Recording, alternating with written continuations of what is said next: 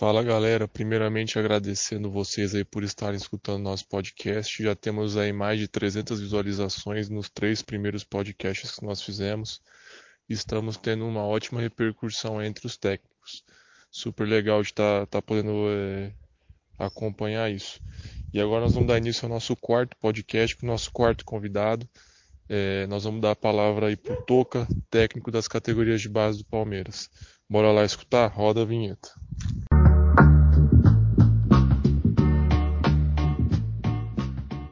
Então, primeiro é agradecer mesmo, é, vai, vai, ajudar muito, vai agregar muito aí a, essa minha ideia. Cara, conta um pouquinho da sua trajetória como técnico, como você conheceu a modalidade, conta um pouquinho para eu saber. Bom, cara, primeiro então, uh, prazer estar falando contigo, Pedro, uh, falando com todos, uh, tecnicamente falando, né? um abraço para todo mundo aí. Cara, eu comecei no, no basquete uh, com nove anos, né?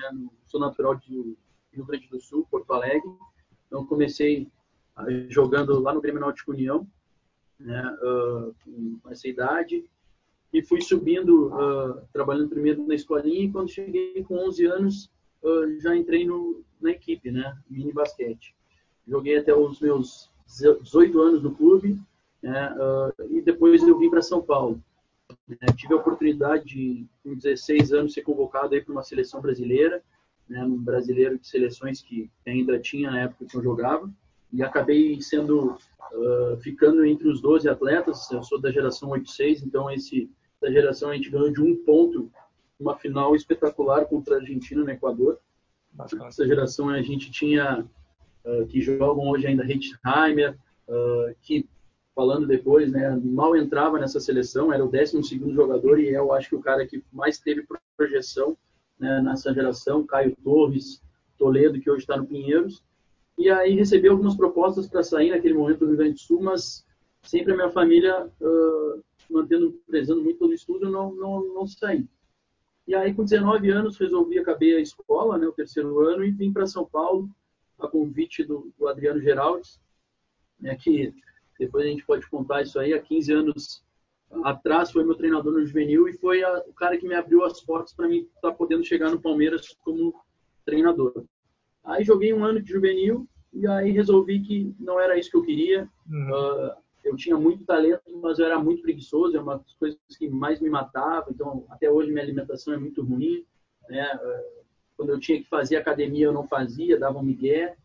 Isso tudo, essas histórias eu conto para meus atletas e aí falei, cara, eu posso ficar rodando aí por São Paulo, uh, mas daqui a pouco não é isso que eu quero, então vou voltar para Porto Alegre.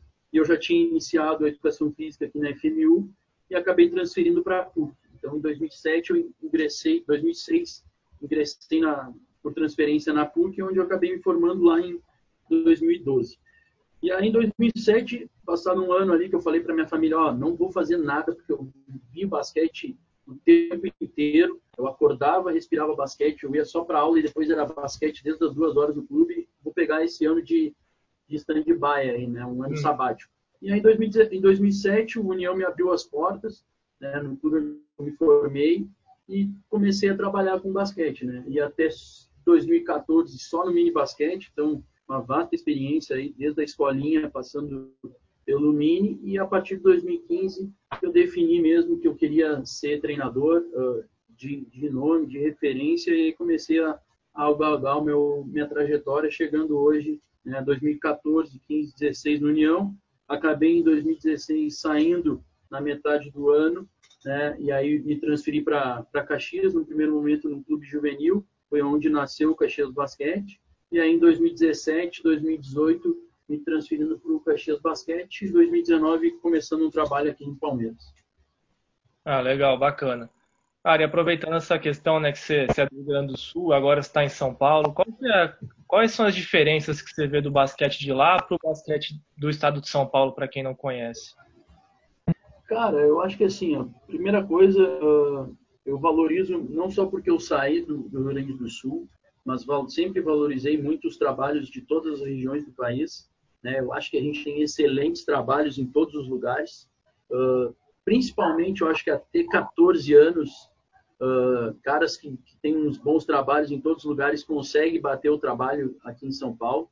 Né? Uh, a gente pode ver lá Minas, por exemplo, onde tu trabalha quatro anos, sendo uh, três anos chegando nas finais no CBC, sub-14, Jefferson aí campeão sub-12, eu fui campeão no Sul-Americano várias vezes, várias vezes não, fui campeão uma vez, mas chegando uma vez segundo, uma vez terceiro em outros times. Então, acho que até sub-14 a gente consegue igualar trabalho com São Paulo. Tem uhum. grandes treinadores aqui nesse estado também. Porém, se tu tem uma boa geração sub-15, tu consegue rodar bastante o Brasil, acho que até sub-15 tu mantém, mas a partir do sub-16 não tem como, né? a diferença começa a ser gritante porque começa a ter mais investimento, né? Da parte dos outros times aqui de São Paulo, né? O nosso, nosso orçamento no basquete, por exemplo, no Palmeiras é muito grande, então com 16 anos esse ano eu consegui trazer um menino do Grande Sul, dois meninos do Paraná, um menino do Espírito Santo, consegui manter os meus atletas de destaque aqui no, no time. Então, assim, já começa a ficar muito difícil é, essa parte da, de competir, até mesmo financeiramente, e todo o aspecto que a gente traz. Né? Eu acho que é, a maior diferença que tem a partir dessas idades é o nível de competitividade, começam a ter mais equipes competitivas. Né? Eu acho que até sub-14, por que, que a gente consegue em outros estados uh, se igualar a São Paulo? Porque consegue jogar mais, então aquele atleta que é, é, destaque na sua categoria no 12, no 13, ele sobe de categoria, ele pode jogar um sub-14, sub-15.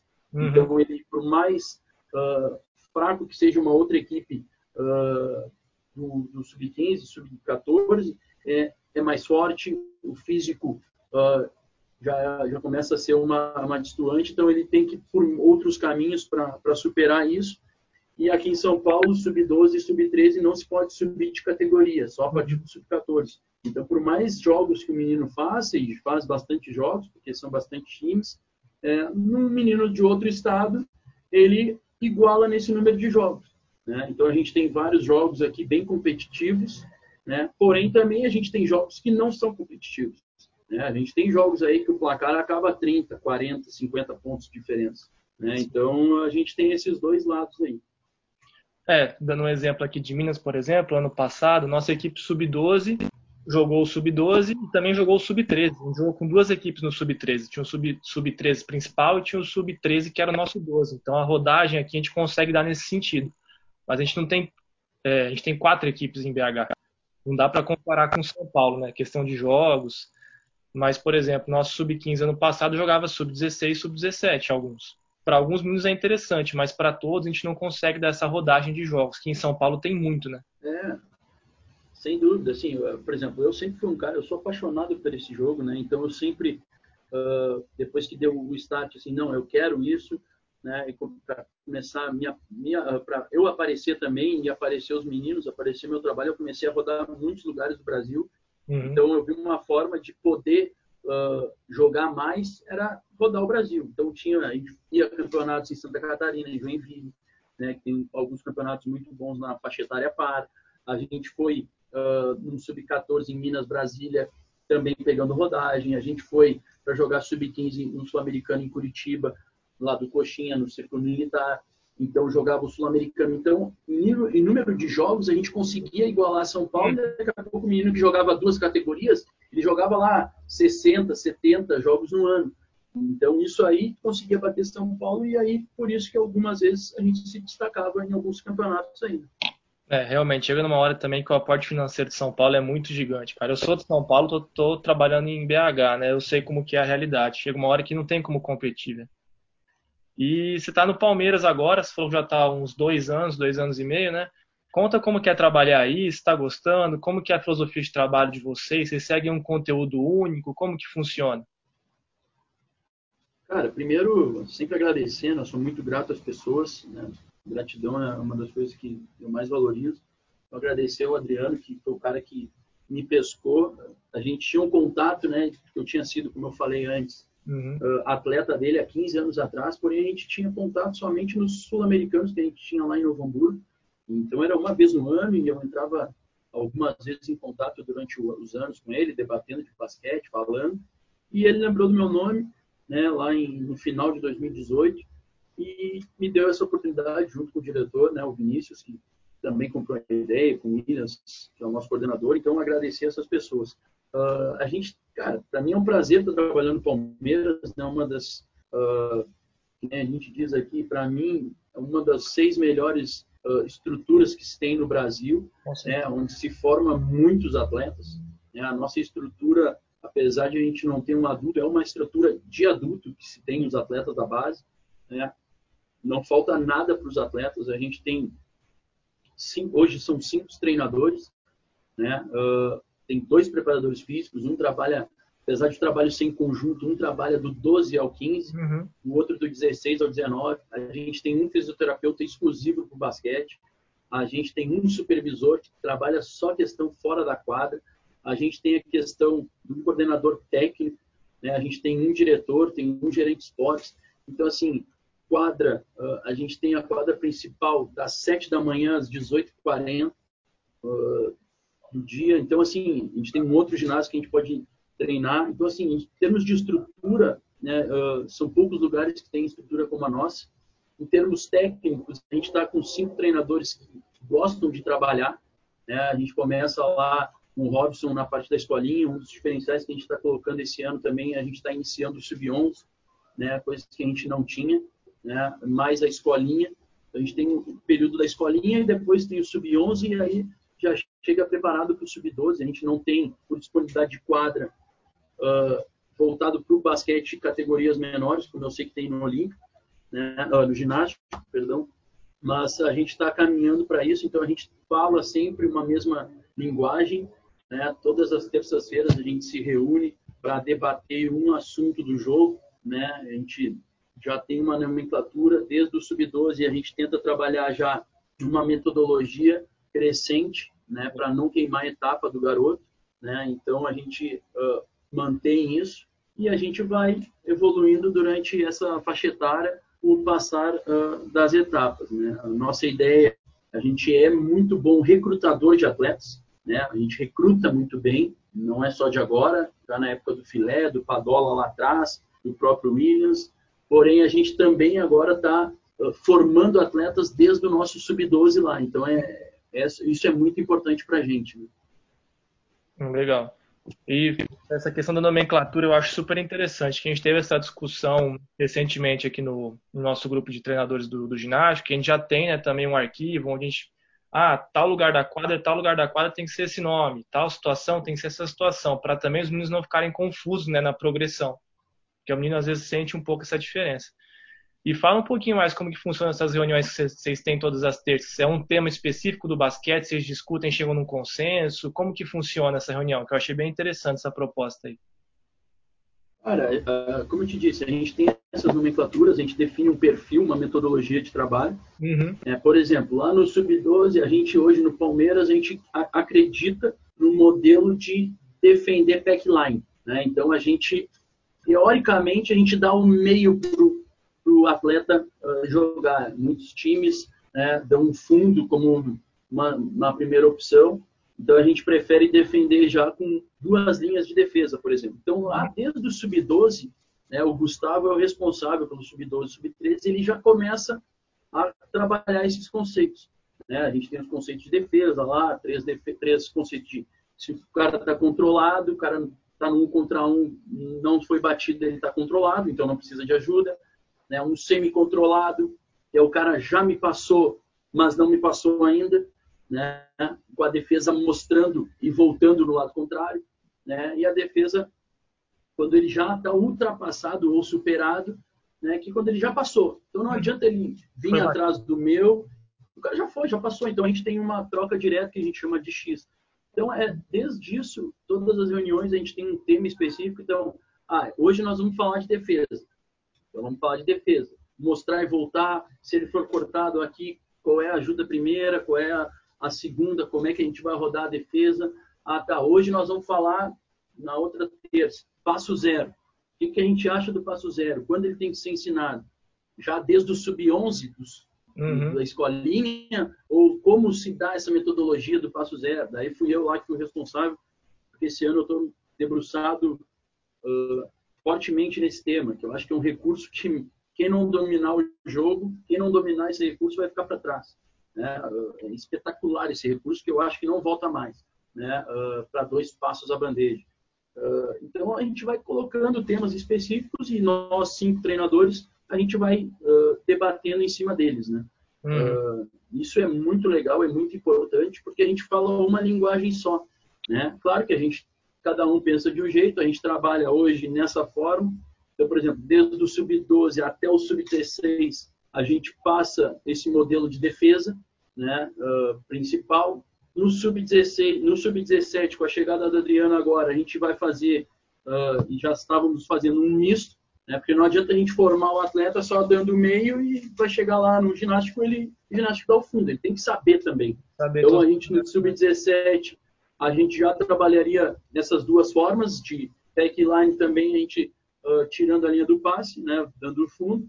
Uhum. E lá no sub-19, o cara já tem que chegar pronto para saber defender essas duas formas, né? Porque é o último passo para o adulto, né? Teoricamente, a gente não tem um sub-22 ainda, não temos um adulto, então a gente acredita que lá no sub-19 o menino já tenha uh, que ter todo esse leque de, de opções, de, de leituras, para ele estar tá sendo ingressado aí no, ou numa outra equipe sub-21 que vai jogar uma LDB, ou no adulto. Né? É bacana isso aí que você falou de que o menino não pode saber só o que a gente faz, ele tem que saber as outras variações, né? Porque às vezes ele vai para um outro clube e se trabalha de outra maneira. E alguns técnicos aí, o Jefferson até fez uma. pegou alguns áudios de alguns técnicos de adulto, eles falam muito isso. O atleta está pronto taticamente para receber a informação. Não adianta também o cara só saber defender o fundo e na hora que tem que fazer uma situação do meio, ele não sabe, porque ele até fica confuso. Teve um exemplo nosso aí na, na seleção no passado, o Cauã, sub-15, ele foi convocado para 16, né? E o Filé era o técnico. E o Filé tinha uhum. essa ideia, né, de jogar o cara, jogar pro, pro meio. E a gente não fazia isso lá no ginástico, né? E o Cauã estranhou muito no começo. Demorou uns dias lá para ele poder adaptar. Então, eu acho que pro, quando a gente trabalha com formação, a gente tem que dar todas as variações possíveis da melhor maneira que a gente consegue, porque a gente também sabe que o tempo que a gente tem de treinamento ele não é dos, dos maiores, né? Sem dúvida, a gente acredita nisso, então a gente, claro, com esse problema do coronavírus, a gente tem uma brecada, né, assim, treino, mas a gente ia começar a fazer essa transição, né? Não uhum. só desse conteúdo, mas de todos, né? Então a gente acredita, a gente tem uma metodologia traçada do que ser trabalhado em cada idade e assim a gente vai evoluindo. É, tem que ser um processo gradativo, né? E já partindo mais ou menos para essa ideia, como que você trabalha a construção da parte tática com as suas equipes? Você gosta de jogar em conceito, em sistema, jogada fechada? Isso aí dá muita discussão hoje em dia entre os técnicos de base, né? Como que você pensa essa maneira aí? Cara, eu vou ser bem sincero, como eu trabalho na formação dos atletas, uhum. né? Eu prezo muito, eu acho que um dos grandes diferenciais, assim, eu sou muito humilde, mas eu vejo que eu consegui dar uma evoluída uh, legal foi essa questão dos fundamentos. Né? Então, eu trabalho muito fundamento uh, e muita leitura de jogo, muita tomada de decisão.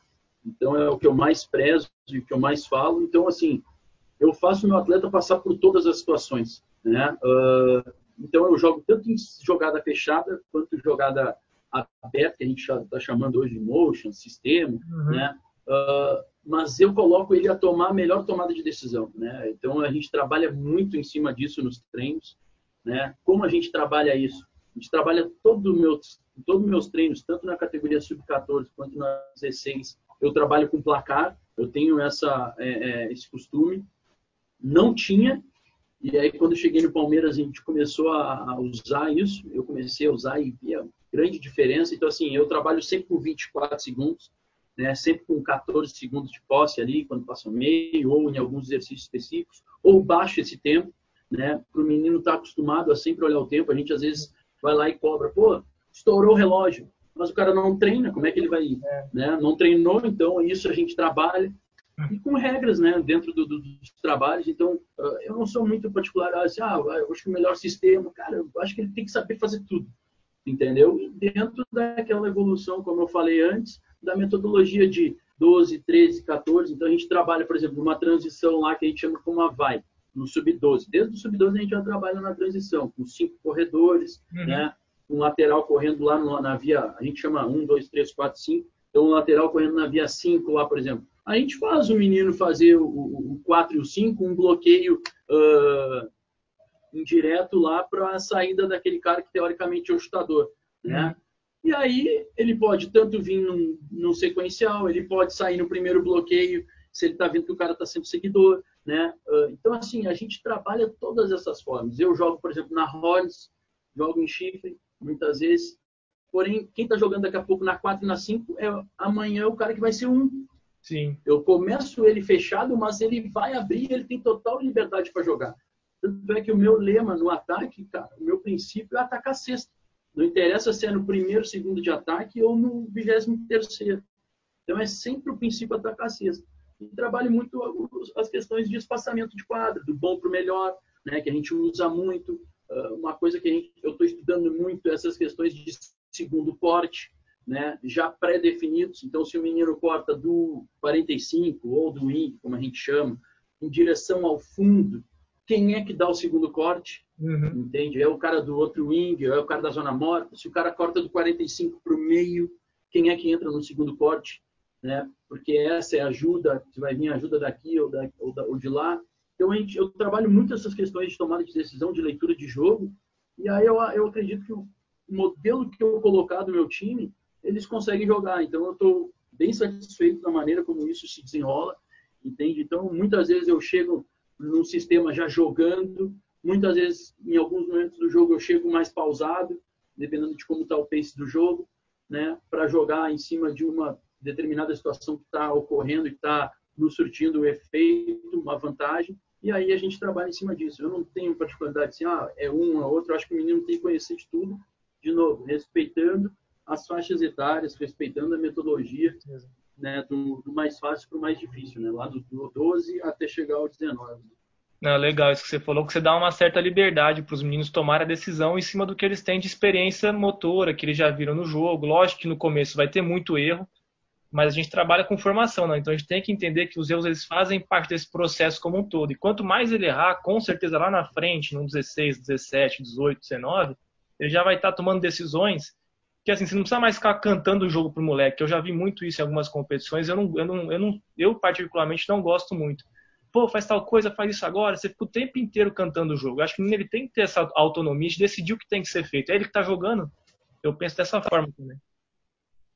Sem dúvida. É, a gente tenta, claro, não vou dizer, não vou te mentir, tem momentos e momentos, a gente precisa, às vezes, tá, tá, tá lendo o jogo e falando, cara, ó, esse momento aí a gente vai fazer a linha, esse momento nós vamos fazer a, a, a 4, a 44, a jogada específica, porque o cara não está vendo. Isso. Mas, na maioria do tempo, a gente tem que deixar o menino uh, tomar as decisões, ver. Né? Então, uh, o treinamento serve muitas vezes para isso. Né?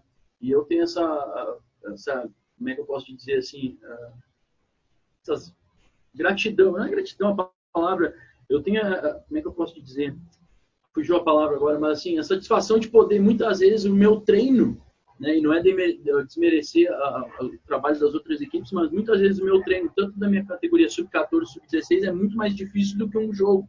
Então, hum. no treino, a gente para muitas vezes e fala, cara, vem cá, por que, que tu tomou essa decisão? Ah, mas eu fiz isso. Ah, cara, mas será que não era melhor essa aqui? E muitas vezes eu indago eles e eles estão certos. Mas eu quero que eles tenham a consciência por que, que eles fizeram isso. Sim. Entende? Então, muito no treino a gente para, não reclama do erro. Né? Eu cobro meu atleta se, por exemplo, eu era chutador na época que eu jogava, então, pô, meus times, cara, pode mandar pera pra caramba. Eu reclamo Sim. se o cara não chuta. Sim. Cara, se tu não chutar, tu vai pro banco. Eu tô mandando tu chutar, eu tô falando, não tem problema errar, entendeu? Então a gente cobra muito no treino e no jogo a gente deixa também fluir, mas, cara, tem momentos que a gente tem que, ó, vem cá, meu filho, é 14, 16, vamos, vamos por esse caminho aqui, que é, vai chegar mais fácil, né? Então é assim que a gente trabalha, pelo menos eu lá no Palmeiras.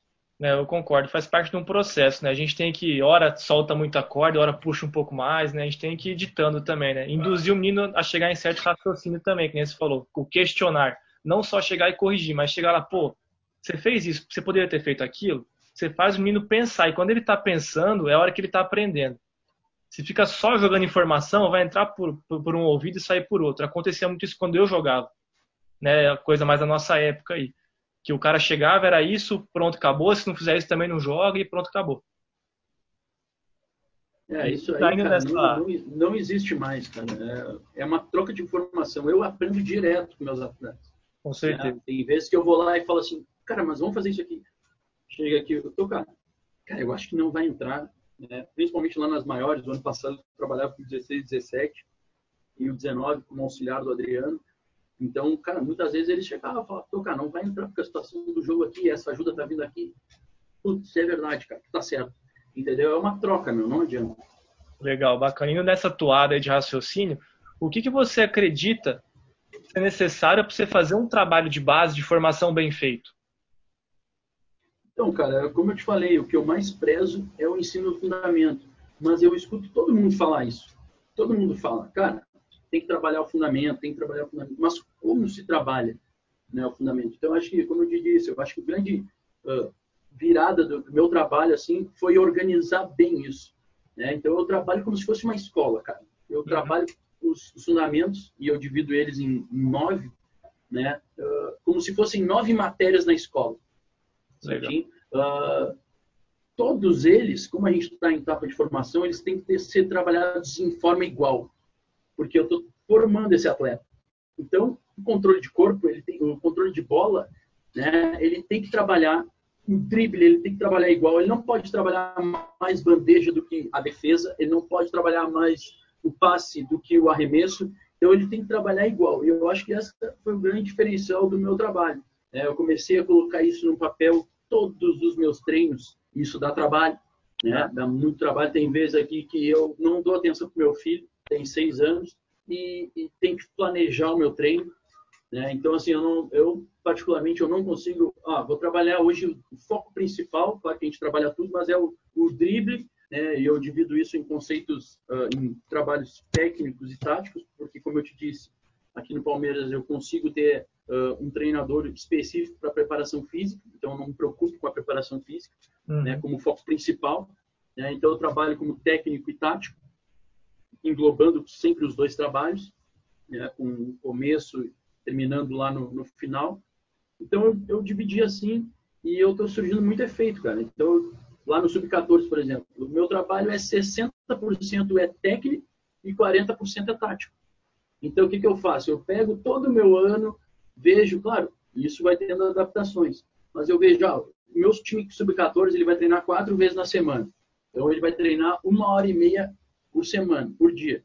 Então, isso vai me dar 90 minutos e vai me dar 270 minutos por semana. Dentro, dentro, disso, eu tenho que trabalhar 60% técnico. Entende? Então, eu vou lá, vejo quantos minutos no ano o cara vai trabalhar, divido aquilo ali, vejo quantos em cada fundamento, e aí vou adaptando. Então, esse para mim foi a virada do meu trabalho, eu consegui, claro, eu não consigo mensurar tudo isso durante o ano, mas eu consegui ver e trabalho mais ou menos igual todos os fundamentos. Eu acredito assim, lá no ginástico, tu vai ter três, quatro caras bons jogadores, craques. No meu time também vai ter três, quatro craques, entendeu? Só que, cara, quem ganha o jogo não são os craques, na minha visão. O grupo todo. São os coadjuvantes. E esse meu trabalho começou a melhorar os meus coadjuvantes. O uhum. lá que não ia tão bem, ele começou a ir bem. O cara que ia bem, ele começou a muito bem. E o cara que ia muito bem, ele começou a virar muito, muito melhor. Então, eu acho que é, o segredo na base é tu conseguir esquematizar, organizar, planejar tanto o teu fundamento durante o ano como diariamente. Então, como eu te disse, eu, cara, meu treino ele é todo planejado desde o minuto zero até o minuto 90. Ó, nesses 15 primeiros minutos, nós vamos trabalhar essa forma de aquecimento. Uh, no minuto 25, nós vamos estar trabalhando isso. Claro que uma coisa, outra, uma outra, uma coisa ou outra foge um pouquinho, mas é mais ou menos dentro desse esboço. Legal, você falou duas coisas aí que eu queria ressaltar. Lá no ginásio a gente faz esse esquema, cara. Não tem mais, não, não, acho que não tem mais espaço para o cara que chega na quadra e fala: o que, que será que eu vou dar hoje? Se você não planeja seu treino, a gente tem um caderninho lá de cada categoria, né? Se você não tem seu treino planejado, você vai perder muita coisa, acaba, acaba escapando. E essa parte do grupo, para você conseguir, às vezes, um título, alguma coisa, a gente comentou muito isso com uma equipe nossa no passado. Porque o cara que faz 20, 25 pontos, ele vai continuar fazendo 20, 25 pontos. Agora, o cara que faz dois e começa a fazer oito e pega quatro rebotes, o cara que dava uma assistência, agora dá cinco, esse cara que vai te ajudar muito, que vai ser o diferencial no grupo. A gente também pensou dessa forma ano passado. É, eu, eu vejo assim, cara, ainda mais quando eu trabalhava no Rio Grande do Sul, por exemplo, e eu sou um cara que nunca tentei segurar meu atleta lá, sempre uhum. que alguém foi convidado para sair, eu falava, ó, oh, meu, vai, muito nessa questão. Aí o atleta que estava mais em destaque lá saía, eu dependia daquele cara, e agora? Né? Como é que eu vou, vou ganhar os jogos, vou formar esses caras aqui se eu não dava atenção? Não, tu tem que trabalhar todo mundo, né? Porque assim o, o teu time vai virar um time melhor coletivamente. O basquete é coletivo. Né? Pode um jogador, dois ganham vários jogos, mas cara, não vão ganhar o campeonato. Depende dos outros. E, cara, dizer, como eu te disse, aqui a gente está trocando experiência, trocando ideia. Eu demorei para entender isso. Uhum. Né? Uh, lá, quando eu iniciei, lá em 2007, 2008, eu não pensava como eu penso hoje. Né? Então, é, meu trabalho começou a dar grandes resultados por causa disso. É, eu acho que o bom profissional nesse sentido é o cara que, assim, pô, eu, eu sei que hoje eu tô bom, mas amanhã eu tenho que ser melhor. E cada dia você vai buscando, né, essa evolução. E você comentou, né, que você fez já, foi em muitos estados ver jogarem, disputou várias competições. Você teve no CBC ano passado, tive a chance, eu, como estava lá em BH, né, eu vi os jogos da sua equipe, vocês foram campeões com mérito no CBC 16. Puta time. Fisicamente, tecnicamente era um grupo muito bom mesmo. Só que eu queria saber o que, o que chamou a atenção para você das outras equipes de outros estados que você jogou contra, ou que você chegou a ver jogar. O que, que você achou assim, pô, interessante isso, vou tentar às vezes refletir em cima de alguma coisa que eu vi. O que, que você, você pode me dizer sobre isso? Cara, uh, sub-16 lá, o campeonato para mim foi um dos campeonatos mais fortes assim que, que eu já joguei. Né? Tinha um fácil assim, nove, dez equipes que poderiam ter sido campeãs. Né? Agradeço as tuas palavras aí. O ano passado a gente tinha um bom time mesmo e, e era bom time mesmo. Assim, eram 11 atletas que a gente foi, poderiam jogar tranquilamente. Então a gente preza muito por isso. Claro que a gente teve alguns destaques individuais, mas assim era um time coletivo, né? Uh, no basquete, cara, nos outros estados, como eu, como eu falei, eu, eu, sou um cara que respeito muito o trabalho de todos os lugares, né? Uh, fiz a semifinal contra o Minas, fiz a, a final contra o Vasco, é, joguei umas quartas de final contra o Pinheiros, vi jogos lá do, do Olímpico contra o Paulistano. Então, assim, não, sei te dizer alguma coisa que eu pegaria, entendeu, para o meu trabalho, assim, mas, uh, cara, eu acho que essa geração 2003, apesar de não ter ido para a Copa América, ou melhor, não ter ido classificado para o Mundial, mas eu acho que a gente tem grandes valores, mas eu respeito o trabalho de todo mundo. Eu vi coisas muito boas, vi um time do ginástico marcando, agressivo uh, na defesa. É, eu vi o Minas fazendo um jogo coletivo excelente. Eu adoro o trabalho do Felipe. Né? Pena que, que agora ele saiu, foi para os Estados Unidos. Estados Unidos uh, falo com ele direto né? Uh, o trabalho do Pinheiros aqui, né? o trabalho do Vasco, do Carlinhos. Então, assim, eu, eu adoro ir para esses campeonatos porque eu sento lá 8 da manhã e vou embora no último jogo, gravo todos os jogos, porque eu preciso estudar os outros adversários também. Mas, assim, não tem uma coisa que eu posso te falar, entendeu? Que, pô, achei irado, assim, vou pegar pro meu time. Mas é um estudo, eu gosto de conhecer os jogadores, uhum. né? Sei se me perguntar um atleta de cada lugar, eu fácil vai me escapar um ou outro, mas eu conheço os atletas, mas eu valorizo o trabalho de todo mundo. Eu acho que foi um campeonato muito bacana, ah, mas eu não sei te precisar assim uma coisa que pô, eu pegaria, sabe? Para mim é difícil nessa parte assim. Sim. É, eu, eu vi todos os jogos de vocês nas quartas, a semifinal, né? Eu, a semifinal contra o Minas foi um puta de um jogo, cara. Vocês estavam com o jogo, entre aspas, assim, né, dominado, né, abriram uma vantagem larga e os caras no final foram encostando, foram encostando. Foi um puta de um jogo. Eu lembro que foi um dos melhores jogos aí que eu vi desse CBC. Não, é, foi. Cara, esse campeonato para mim também foi muito especial, porque, primeiro, primeira temporada minha no Palmeiras, uhum. né, e apesar de a gente valorizar muito aqui o, o estadual, uh, eu acho que está mudando um pouco esse conceito, a gente também valorizar o campeonato que é brasileiro, por mais que sejam seis jogos, assim, então a gente conseguiu uh, uma remontada assim nas quartas de final contra o Pinheiros. Para mim, é um jogo inesquecível. A gente estava perdendo de 17 pontos no terceiro quarto Sim. e nós buscamos os 17 e ainda passamos e abrimos 10 ainda. Então, assim, né, foi espetacular. Uh, e ali eu acho que a gente ganhou o campeonato teoricamente ali, porque foi tão espetacular que a nossa moral, o nosso, uh, a moral dos atletas, a confiança foi lá em cima. Então foi muito legal aquele campeonato e passando por, pelo Minas depois e pelo Vasco. Legal, velho. Toca, a gente já está encaminhando aí para o final. vou fazer duas perguntas de uma vez só e você já pode me responder, cara. Você tem o, o seu camp, né, que você organiza, acho que anualmente. Queria que você falasse um pouquinho dele, com relação ao aprendizado que você tira da, da organização desse camp e essa iniciativa que você teve das lives, cara. Acho que desde a da primeira ou da segunda eu tenho acompanhado, cara. Eu acho sensacional, uma puta iniciativa. É, eu imagino que a, essas lives aí dado para você uma bagagem muito grande, cara, porque você tem conversado com o técnico de tudo que é canto, né? Você conversou com o Borranic agora, com o Nandes, cada hora é do cara de um estado diferente. Então, eu imagino que deva ser um, um aprendizado enorme para você. Cara, falando um pouquinho do Camp, né? O Camp surgiu uh, a primeira edição em 2017, né? Como uma forma, uh, no Rio Grande do Sul, por exemplo, a gente inicia os trabalhos geralmente em março, né? Uh, então a gente tinha dois meses que os meninos ficavam parados em janeiro fevereiro, então isso me incomodava. Né? E eu já estava começando um trabalho de personal. E aí surgiu a ideia de fazer com que eles se mexessem uh, durante as férias. Né? A gente já tinha lá dois trabalhos que, a partir da segunda quinzena de janeiro, um, um grupo ia para os Estados Unidos, no nosso estado, outro para a Europa, e eu busquei uma data uh, para fazer com que eles se mexessem durante essa semana, por toda a experiência que eu já tinha visto na IMG, que eu já tinha ido em 2016, um ano antes, e aí fiz a, essa ideia. E aí qual é a ideia? Né? De repetir somente eu, que sou o organizador do evento, e sempre trazer treinadores diferentes. Né? Uhum. Porque como a gente morava, uh, como eu morava no Rio Grande do Sul, para mim ficava muito difícil vinha clínicas de outros uh, treinadores em outros estados. Né? Então surgiu essa ideia de uma forma de eu poder aprender também com os treinadores uh, que eu estava convidando.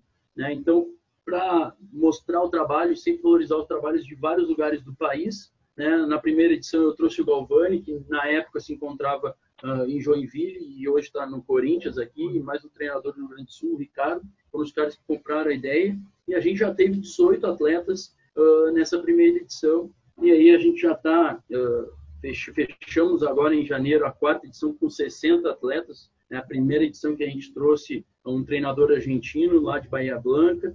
E a gente já está programando essa quinta edição aí já com, com outros treinadores. Então, para mim, é, uma, é, um privilégio estar tá aprendendo e trocando experiências. Essa última edição foi sensacional.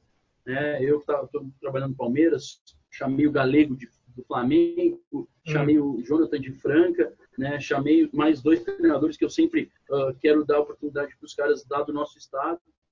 Né? Então, tudo isso uh, foi importante para essa troca de experiência. Eu estou sempre aprendendo com eles. Né? E, claro, tenho o auxílio lá da minha esposa que me ajuda na parte uh, de toda a organização do evento. Então, o evento está crescendo cada vez mais. Né? E, e, essa troca de informação é importante, que é o momento que a gente está passando nessa quarentena. Né? Uhum. Então, uh, do camp é espetacular, seis uh, estados diferentes compareceram, atletas né, de seis estados diferentes compareceram nessa edição de 2020, então sensacional e a gente já está trabalhando para a próxima.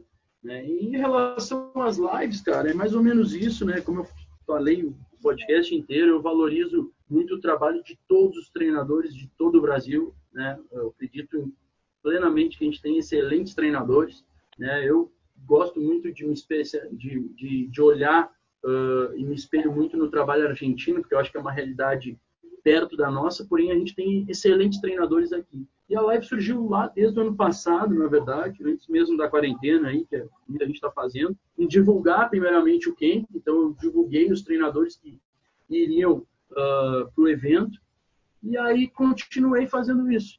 Né? Uh, voltei com esse projeto em fevereiro, no início, com o Renan, que é um cara também é muito bom, que está trabalhando aqui em Campinas, que era lá de Santa Catarina, uhum. e mostrar esses caras aí para todo o Brasil, né? Novamente, que a gente tem valores uh, muito bons de treinadores. E agora, como muita gente começou também a, a ter essa ideia, eu comecei a ir atrás de treinadores, de pessoas de um outro degrau também, né? Uh, que daqui a pouco, se a gente tivesse uma realidade normal, a gente não estaria tendo essa oportunidade de estar conversando por motivos de trabalho. Né? Então, consegui conversar com o Nantes, pô, hoje está lá na NBA, é uma referência nossa, o Anit, que trabalha na Argentina, que veio dar o aqui na, na clínica da, da Liga Nacional, né? Uh, essa semana a gente tem outro convidado especial, na próxima a gente já está programando. Então, essa é a ideia, mas a, a live é justamente é isso. Né?